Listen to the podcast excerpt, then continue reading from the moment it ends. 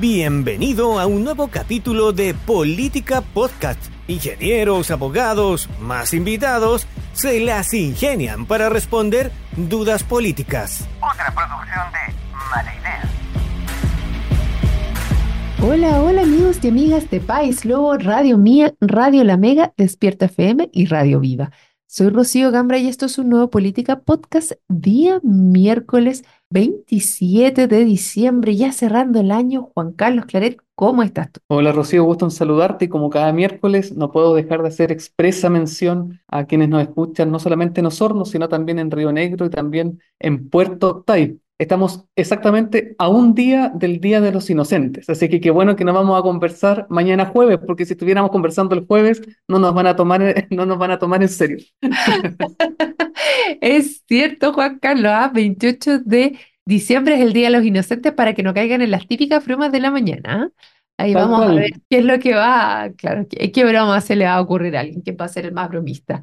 Oye, y de broma, y entre broma y broma, la verdad se asoma, Juan Carlos. Yo esta semana a todos nuestros panelistas de el Política Podcast los he invitado a hacer una reflexión sobre este cierre de año.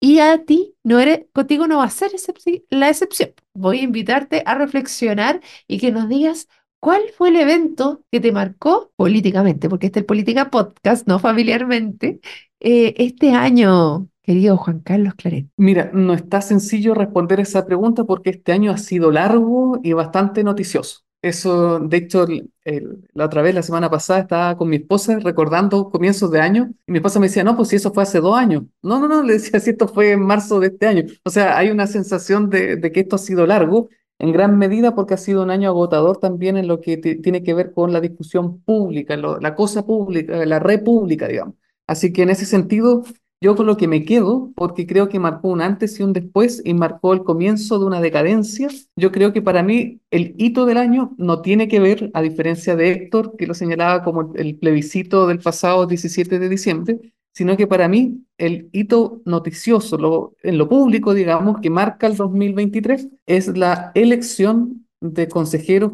constituyentes el pasado 7 de mayo del año que está terminando. Para mí ese es el gran hito de este año. ¿Y por qué, Juan Carlos, por qué lo, lo sientes tan así, este hito? El Por dos 7 de cosas, porque comienza una sensación con- o se afiata o consolida una sensación contracultural. Veníamos con la idea de el, hay que hacer cambios constitucionales, hay que cambiar las reglas del juego. el- la izquierda estaba todavía masticando la derrota del 4 de, septiembre del año pasado.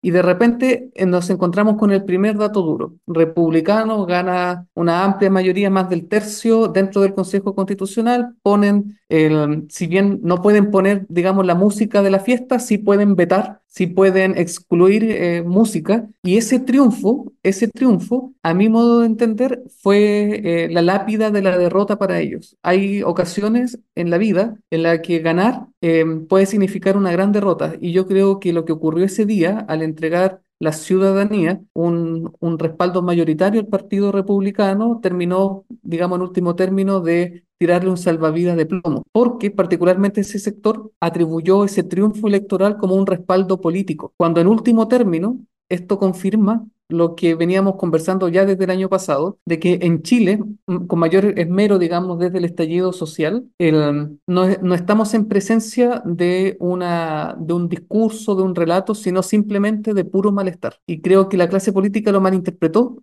y consideró un triunfo electoral como un apoyo cultural, una- un apoyo a un proyecto político, y eso es lo que terminó, en último término, de eh, asegurar el rechazo en el, en el plebiscito de pasado, de- en el plebiscito de pasado diciembre. Entonces, para mí, esto comenzó el 7 de mayo. ¿Tú crees que comenzó el 7 de mayo ese puro malestar? Me, me llama la atención la, la forma en la que la ves, Juan Carlos, ¿ah? Porque, claro, que si, si fuese solo malestar, el, sentido de oposición o lo que Republicanos intentó hacer, que siempre fue el tema de oponerse, el siempre buscar un rival, el siempre estar peleando, hubiese canalizado efectivamente esa sensación de malestar, creo yo. Y no, no era tan así, porque al final yo creo que lo que más que solo malestar, se busca que se den respuestas, respuestas que no se están entregando. Y ahí yo creo que, lo que sí estoy de acuerdo contigo es que Republicanos dijo, nosotros tenemos estas respuestas y esto es lo que la gente quiere. Y ahí también Chile Vamos, gran parte de Chile Vamos, dijo, ok, ellos tienen las respuestas, entonces los vamos a seguir como corderitos a entregar esas respuestas porque no tenemos los cojones suficientes para decirle que no. Por lo menos de los 11 consejeros constitucionales de Chile Vamos, solo cuatro se pusieron ahí como un poco más firmes en algunos momentos de, de las discusiones, donde ahí sí tenían poder de, de manejo, y los otros, como corderitos, siguieron lo que venía diciendo republicanos, encuentro yo. Entonces, estoy de acuerdo contigo que republicanos, de cierta manera, toma ese respaldo de la mayoría electa como nosotros, las respuestas que nosotros estamos entregando son las respuestas que la ciudadanía quiere. Y se arriesga con dos cosas en particular. Uno, tratar de tirar un plebiscito contra el gobierno, que sería solamente malestar y mucho enojo contra el gobierno. Y segundo, que sus ideas eran las ideas que prevalecían. Y yo creo que ahí se equivocaron bastante. Mm, no sé si, si estás de acuerdo conmigo o no, Juan Carlos. Sí, mira, el, hasta antes del plebiscito de, perdón, hasta antes de la elección del 7 de mayo, nosotros estábamos en presencia de pura impugnación. Estaba, había un grupo impugnado, de hecho de ese grupo impugnado, el, muy pocos quedaron con representación en el Consejo. Por otra parte, de hecho tenían más representación en el, en el, en el panel de expertos, digamos, más que en la elección democrática. Por ¿Te otra refieres parte, ahí a la exconcertación? exacto. Por otra parte, teníamos en masa a los impugnadores. El Partido Republicano se posiciona dentro del Consejo como, y por eso sale más votado, porque era simplemente la impugnación, eran los impugnadores. Pero cuando se enfrentan al desafío de hacer política, el, eh, caen tanto los impugnados como los impugnadores. Y al final, ¿qué es lo que queda? Simplemente el hombre o la humanidad, para no sonar machista. Entonces, ¿en qué se- eh, ¿a qué me refiero con esto? Que lo que ocurrió o comenzó a ocurrir aquel 7 de mayo es la confirmación de que la crisis política de Chile es más serio, porque no es que estemos nosotros impugnando un modelo político que no nos gusta, no es que estemos impugnando a una determinada, por llamarlo en términos de mi ley, una casta, sino que simplemente no estamos dispuestos a hacer política, no estamos dispuestos a creerle a la política o a los políticos de que de parte de ellos van a venir soluciones. Me aventuro, esto no existe, pero si existiera, si hubiera un tercer proceso constitucional y lo hicieran simplemente, no sé, puro Benito Baranda, puro eh, Gary Medel, puro, eh, no sé, puras personas que uno dice, oye, estas personas hacen una contribución eh, a la ciudadanía, eh, generan reconocimiento en, los espectadores, te apuesto que también sale rechazado. El- podríamos tener puros ángeles redactando un, cuarto proyecto constitucional y nuevamente va a ser rechazado, porque el problema no es tanto, digamos, el a favor o en contra de un proyecto político, es que simplemente no se cree que la solución venga de la clase política. Por eso, para mí, lo más decidor de todo esto es la fracción del, del Partido Republicano encabezado por Rojo Edwards, que electoralmente es muy poco, es verdad, pero hay una clave ahí. Eh, Rojo Edwards supo oler sangre dentro de un mar diciendo, "Ah, todavía nos conviene no ser de los, eh, no, no ser de aquellos que está, digamos, eh, tratando de ofrecer una solución, sino que nos es más cómodo y nos es más útil mantenernos como impugnadores para no caer, digamos. Entonces, a mí eso es lo que me, me, me, me, preocupa y por eso eh, está la constatación de que en Chile el- no sé qué es lo que tendría que pasar para, para que finalmente volvamos a reencantarnos con la política, porque el problema no son las personas simplemente, es que simplemente todo lo que venga de afuera o venga de ese mundo simplemente no va a tener eco. Eso me preocupa y me preocupa por varios aspectos. El- tenemos ya en la elección de consejeros constitucionales, en la elección del pasado 4 de septiembre, en el plebiscito de ahora, tenemos prácticamente tres elecciones con un caudal de votos más o menos uniforme, entre 12 y 13 millones de votos. El, todo eso aventura de que la próxima elección municipal de alcaldes, concejales, consejeros regionales y gobernador regional va a tener también un caudal de votos o la gente debería ir a votar más o menos en la misma pro- proporción, entre 12 y 13 millones, casi prácticamente el 95% del, del padrón. ¿Qué es lo que me, qué es lo que pasa con esto? Es que en último término, bueno, ¿qué calidad de la política vamos a tener si incluso en una elección municipal mucha gente va a ir a votar simplemente para que se vayan todos? Van porque se le eh, tienen miedo a la multa, pero van a ir para rechazar todo lo que se le proponga. No me gustaría ser político o estar en esos zapatos hoy en día y compadezco a los que están. A ver, varias cosas. Eh, estoy de acuerdo contigo con que las respuestas de donde venga estamos en un proceso de no te quiero comprar nada. No, de verdad no te compro ni una de las que me mandes porque no creo yo creo que es no confío en ti y ahí, concuerdo contigo. eh, es bastante complejo el tema de no confío en las respuestas que tú me estás dando por anga o por manga y tiendo más a creer igual en, en el peor escenario que el otro me muestra finalmente. No estamos dando ese salto al vacío de creer en esta en la política en, en general. O sea, si hubiéramos ido con un plebiscito de entradas como muchos pedían, probablemente se hubiese rechazado ese plebiscito de entrada, a pesar de que teníamos muchos problemas en la Constitución y que efectivamente se necesitaban hacer algunos cambios en la Constitución propiamente tal. Ahora, este proceso en general siempre partió desde abajo, por lo mismo digo, o sea, de- del tema constituyente, eh, si hubiésemos hecho un plebiscito de entrada, hubiese, hubiese sido en contra, muy probablemente ya se hubiese vuelto a voto obligatorio, digamos. con voto obligatorio, a pesar de que las encuestas mostraban que un 60% en ese minuto decía que había que cambiar la constitución. Ahora un 70% dice no, hay que cerrar el proceso. Eh, eso sí, se avanzó y se dio vuelta. Ahora, en el caso que tú señalabas de Rojo Edwards, el man- mantenernos como impugnadores, bueno, lo primero que vimos del Rojo Edwards cuando pasó el plebiscito fue que se creía mi ley, porque mandó comunicados a todos los medios que se sacaron así con el titular incluso Rojo Edwards, el Milei chileno. No sé si lo viste tú, Juan Carlos, ah, pero salió como por todos los medios, por tanto eso venía de la agencia de Rojo Edwards que se está tratando de posicionar como un algo. Pero yo no creo que, sea, que Chile esté al nivel de Argentina para ir a ese nivel de impugnación. Tampoco creo que el Rojo Edwards tenga ese nivel y sea lo mismo, o sea, mm, demasiado forzado para mi gusto. Yo digo, si estamos hablando de mi ley, hablaría más del estilo Axel Kaiser que del impugnador per se que estoy en contra de todo y creo que el Rojo Edwards es más como que solo le funcionaría estar en contra de algo que efectivamente venir a proponer un algo, porque a la diferencia del Milei, sí él se preparó mucho tiempo para hacer una propuesta real. Yo cuando empecé a escuchar de Milei el año pasado, él ya venía haciendo un recorrido bastante largo respecto a principales problemas y a tomar un equipo detrás cosa que veo muy lejos al Rojo Edwards y solamente lo veo como un oportunismo político, específicamente. O sea, no, no lo veo por ninguna parte, aparte de sus sueños, ser una especie de Milei. No sé si ahí estás de acuerdo conmigo, Juan Carlos. no, yo me, me refería e hice alusión a Milei en el sentido de hablar de casta, no que esté comparando a, a, a Rojo Edwards con Milei, porque efectivamente no, no da. Estoy de acuerdo en eso. No va, ¿cierto? Ya. Ok. No, no. Estamos, estamos de acuerdo ahí.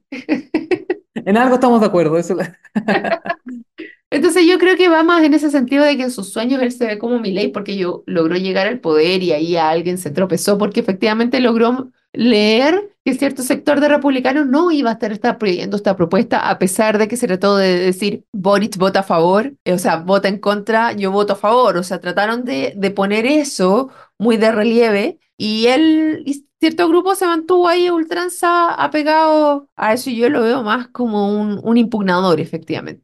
Y como tú bien señalabas, Juan Carlos, el que llega solamente con la lógica de impugnar algo, no viene con una propuesta de, por lo tanto, rapidito se le acaba, se le acaba la mecha, como lo que le pasó a Boric. Boric no se preocupó de hacer una propuesta real o su propuesta real efectivamente venía enmarcada en un país muy distinto, una forma de hacer política muy distinta a lo que tenemos. Entonces, cuando el 4 de septiembre del 2022 se le hace portazo a la propuesta de constitución que ellos querían poner, tienen que hacer toda una reformulación de gobierno. Y no han podido gobernar propiamente tal ni mantener agenda hasta ahora, ¿no? Sí, el, el- el gran drama de los impugnadores es que después se transforman en impugnados. Eso es, eh, eso es así, digamos. Ese- en, en política uno podría decir que esa es la lógica de los cátaros, estos grupos, estas sectas, digamos, que existieron por la Edad Media, donde eran muy puritanos. Entonces, claro, eran por juzgar mucho el de afuera, la misma vara se les devolvió. Y en ese sentido no, no hemos podido avanzar mucho. Ahora, quedan dos años de este gobierno, Juan Carlos. Eh, tiene un respiro, efectivamente, con el resultado del plebiscito ahora. Pero antes de, ir a analizar qué es lo que viene y manteniéndonos en este espíritu reflexivo de lo que tú señalabas y nos pusiste acá el 7 de mayo, ¿tú sientes que fue como que cavar su propia tumba para republicanos en ese sentido cuando se vieron con el poder? Es buena pregunta esa, es buena pregunta. El, si, siendo sincero, yo creo que el Partido Republicano no, no tenía más alternativas si es que quiere gobernar. Eh, si hay algo virtuoso dentro de la derrota de, de republicanos y sin tener simpatía por José Antonio Cast, pero fue el único que dijo la verdad ese día cuando dijo perdimos el- en la elección de, en el plebiscito, el, yo lo que le reconozco dentro de esa virtud es que hubo un intento, aunque no, no, no resultó, pero de demostrar de que se puede no solamente estar en contra de algo, sino que a favor de algo. Uno puede estar, de- yo no estoy de acuerdo en varias cosas en las que quiere construir el Partido Republicano, pero por lo menos ese tiraje, ese, ese, ese tiro al vacío, ese paso al vacío era, era necesario. El, no se encontraron con mucha agua en la piscina, pero sí se encontraron por lo menos con un caudal de voto igual importante, 43% no deja de, de, de- de ser relevante, pero ya queda en evidencia que ese es el techo de José Antonio Caz. Yo no creo que José Antonio, el, por más que anuncia su tercera candidatura cuarta, no sé cuál, qué, qué número vaya, el, difícilmente va a ser presidente, el, porque ya se demuestra que tocó techo. El, ahora, ahora, dentro de esa virtuosidad, digamos, del haber intentado demostrar que se puede gobernar, yo creo que era algo inevitable. O sea, no, no tenían más alternativa que simplemente em, correr ese riesgo. La opción hubiera sido no tener consejeros constitucionales, no haber jugado de las reglas del juego, quizás. Sí, o mantenerse diciendo el eh, un segundo proceso es innecesario, como fue siempre el discurso del Partido Republicano. El Partido Republicano no quería una nueva constitución. Ya, pero ahí hay un tema, porque si hubiese seguido en esa lógica, por ejemplo, el partido de la gente no tuvo ningún nivel de protagonismo, les fue totalmente, les fue muy mal y desaparecieron y se mantuvieron igual en esa lógica. Igual corrieron, ¿ah? Igual corrieron ahora, pero del partido de la gente no sabemos nada al respecto. Pasaron a un segundo o tercer plano muy rápido, envejecieron muy Fueron mal. a la vez. Literalmente, literalmente. Pero ahí yo no sé si al mismo, del mismo modo que el Rojo Edwards no es comparable con Milei, yo no creo que al Partido de la Gente le dé como va a ser comparado con el Partido, partido Republicano. Por una razón bien sencilla, el electorado del Partido Republicano tiene más raigambre cultural eh, en, en el territorio, más que el Partido, el Partido de la Gente. El Partido de la Gente, ¿a quién aspira o a quién trata de llegar? A la clase media emergente, New Rich. Que más o menos es el perfil. De hecho, lo- los voceros siempre se perfilan así como con, con el, no sé, eh, autos lujosos, cosas. Entonces, trataban en la imagen, en, lo que se proyecta, tratar de, como algo aspiracional. En cambio, el Partido Republicano tiene una, una raigambre cultural más centenaria dentro del territorio nacional. Es más fácil conectar en su electorado, o sea, es más fácil para sus líderes conectar con el electorado, más que el Partido de la Gente, que no se sabe muy bien a quién apunta o quiénes son los rostros detrás de esta, de esa aspiracional, de esa aspiración, digamos. Sí, se desmembró rapidito, es cierto también, pero una vez que a lo que iba es que cuando no estás dentro del juego, cuando no estás sentado ahí dando tu opinión, tiendes a desaparecer y ese es, puede haber un, un ruido silen- como subterráneo, pero yo creo que en ese caso se apagó la mecha rapidito. Eh, ¿y qué es lo que pasó también con el PPD, la DC, el Partido Radical, que tampoco estuvieron sentados dentro de esta conversación? Tú dices, fueron los impugnados. ¿Fueron los barridos también? ¿Qué crees tú? Bueno, ¿Desapareció de esa forma? ¿Mm? Harto de eso, o sea, ¿qué es el Partido Radical hoy día? ¿Qué es el PPD hoy día? El... Me entra la duda. Yo creo que más que se fueron más que la vez.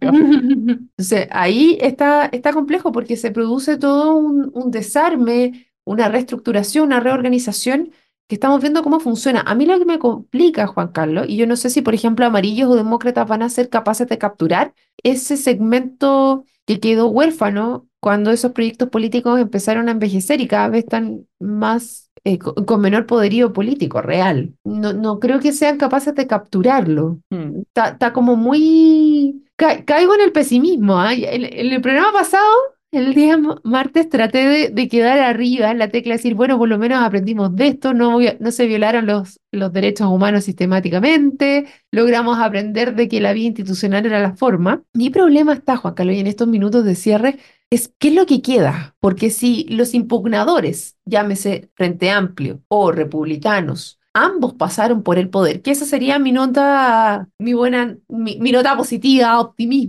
al respecto, que una vez que tuvieron el poder en sus manos, moderaron las formas de actuar dado por las circunstancias, por el brutal eh, choque contra la realidad. ¿Qué es lo que queda? Porque tenemos un centro que está totalmente desgranado, o sea, tenemos como 10 partidos metidos en el centro que no tienen una- un ordenamiento, una idea de creer en el otro, de confiar en el otro para poder articularse en ese sentido, desde la centroizquierda sobre todo. No creo que exista esa voluntad, a pesar de que se intentó, porque ellos, el- recordemos que el PPD, de la DC y el Partido Radical, como tú bien señalabas, volviendo al 7 de mayo, los que fueron borrados en ese minuto fueron aquellos que tomaron ese riesgo y ahí perdieron, pero por paliza, porque no dejaron a ni uno. Sí, mira, yo, creo que para eso hay que revisar un poco la historia universal y yo creo que, que cómo se sale de esto históricamente, bueno, son las nuevas generaciones o las personas que estén dispuestos a dar los pasos, es empezar a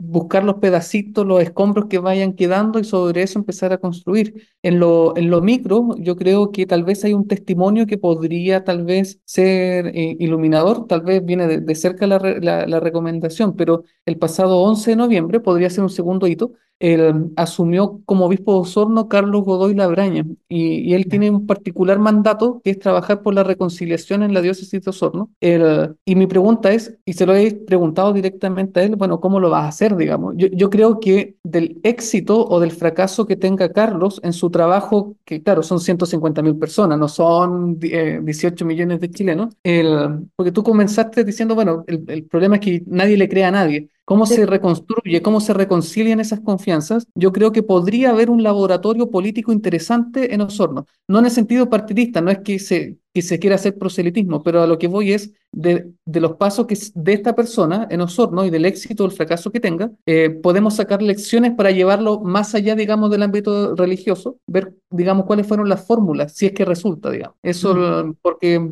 lo que ocurrió acá en Osorno, yo igual estoy dando paso en esa, en esa reconciliación el- puede ser un laboratorio pequeño de lo que ocurre a nivel nacional. Yo creo que tal vez ahí podríamos tener algo cercano que observar y sobre el cual poder sacar lecciones más allá, digamos, de la institución a la que se refiere. Sí, me quedo con eso, Juan Carlos, de todas maneras.